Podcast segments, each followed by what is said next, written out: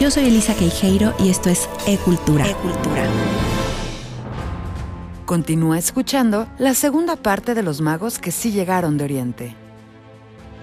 Con respecto a sus nombres, la historia es esta. La primera vez que aparecen escritos y no se modificaron nunca más fue en el siglo VI, en la iglesia de San Apolinar Nuovo en Ravenna, Italia. Ahí existe un friso con su imagen, decorado bellamente con mosaicos de mediados de ese siglo, que representan la procesión de las vírgenes. Está conducida por estos tres personajes vestidos a la moda persa, tocados con un gorro frigio, y su actitud es la de ir a ofrecer lo que llevan en las manos a la Virgen que está sentada en un trono y tiene al niño en la rodilla izquierda. Por encima de sus cabezas se pueden leer tres nombres, de derecha a izquierda, Gaspar, Melchior y Baltasar, con TH y doble S. Sin embargo, aún tendrían que pasar varios siglos para que el rey mago Baltasar apareciera por primera vez con la tez negra.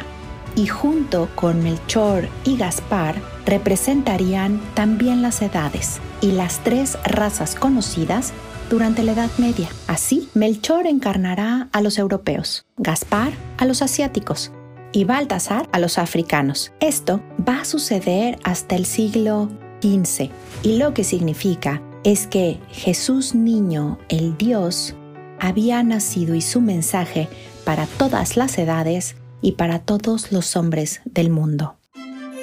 Hoy en día les cuento que existen diversos templos que rinden culto y están dedicados a los Reyes Magos. El más importante quizás sea el de la Catedral de Colonia, en Alemania, donde se veneran los supuestos restos de los Reyes Magos en una urna dorada colocada en el altar mayor. Fueron llevados ahí por Federico I, Barbarroja, en el siglo XII, desde Constantinopla. Y el segundo santuario más importante y más antiguo de los Reyes Magos está ubicado aquí, en México, en la ciudad de Tizimín, Yucatán. Ubicado a unos 180 kilómetros de la capital yucateca, es una iglesia principal, construida desde el siglo XVII. Sigue siendo visitada por millares de personas durante las fiestas religiosas en su honor, siendo además la feria religiosa más antigua del sureste mexicano. Aquí todo el año se puede visitar a los Reyes Magos, cuyas figuras están talladas en madera de cedro y decoradas con pintura de colores y hoja de oro. Cada año, los reyes son bajados de sus nichos para que las personas puedan acercarse y venerarlos. Pero regresemos a otros datos de la historia, como qué significa el día 6 o por qué ese día específicamente. Lo cierto es que tampoco sabemos la fecha exacta de su llegada a Belén, y el hecho de festejar la Epifanía el 6 de enero tiene igualmente diferentes motivos. Por un lado, los más ancestrales, como lo sabemos por otras tradiciones, era sustituir una fiesta pagana, en este caso la de Aión, dios patrono de la metrópoli de Alejandría, que al parecer estaba relacionado con el dios Sol sin embargo, los llamados padres de la Iglesia hacen sus deducciones de diferente manera.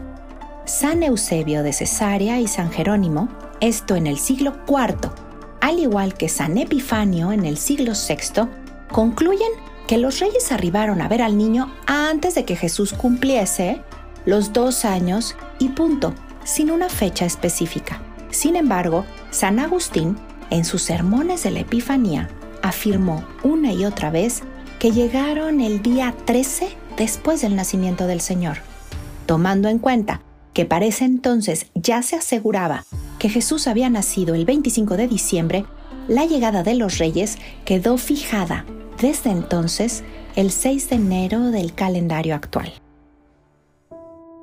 Así, el festejo a los Reyes Magos fue variando y creciendo conforme pasaban los siglos siendo estos personajes los principales, pero también los niños los más importantes de la celebración, así como compartir un pan especial en familia, con la peculiaridad de esconder en su interior un truco.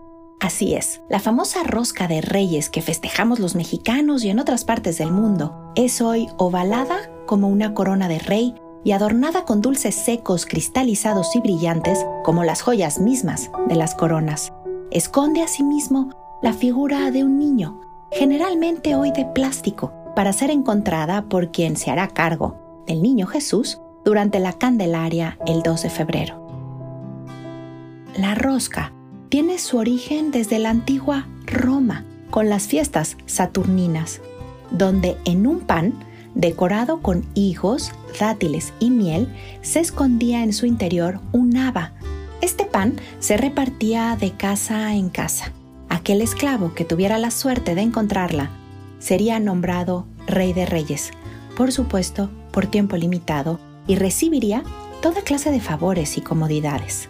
Después, serán los franceses, maestros de la repostería del mundo, los que retoman esta tradición durante la Epifanía, elaborando ahora un pan llamado Calais de Roi, que a diferencia de la romana no tenía ni coberturas ni adornos, solo se barnizaba para quedar doradita. El más pequeño de la casa estaría debajo de la mesa durante el momento en que la galette se repartiera, para después, al azar, ser él el que la repartiera a los invitados y de nuevo, el que encontrara el haba sería rey por un día y aunado a esto tendría que conseguir la galette para el año siguiente. Se cuenta que el caprichoso Luis XV recibió como sorpresa para él y sus invitados una galette donde se introdujeron por primera vez joyas, diamantes, oro, etc. Este nuevo premio, por supuesto, hizo que nadie más quisiera el haba y deseara el oro. Pero en España, para hacer que la tradición volviera a tener sentido, se sustituyó el oro, por lo menos metafóricamente, por el niño Jesús como lo más valioso a encontrar. Algo muy interesante es que vamos a agregar los mexicanos a esta tradición dos elementos autóctonos, tesoros de nuestra tierra. El primero, el acitrón, ese dulce típico mexicano que adorna la rosca y que se obtiene de la biznaga, una especie de cactácea que por cierto recientemente se ha detectado que se encuentra en peligro de extinción. Se sabe que se están buscando medidas para evitarlo, porque una buena rosca de reyes, el relleno de los chiles en nogada o del pavo de Navidad son realmente especiales y ricos cuando están sazonados con trozos de acitrón. El segundo elemento que llegó de México al mundo y que se sigue disfrutando con la rosca de reyes es el chocolate caliente. Nuestro ancestral cacao o chocoatl se mezcló en Europa con canela y azúcar, después con leche, gracias a Henry Nestlé en 1867. Y desde entonces fue lujo en las mesas del viejo continente.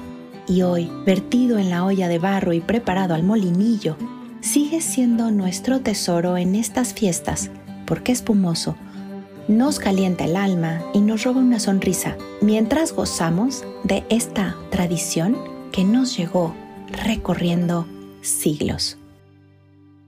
Este podcast llegó a ti gracias a Chocolate Abuelita, siempre acompañándonos con amor en nuestras tradiciones.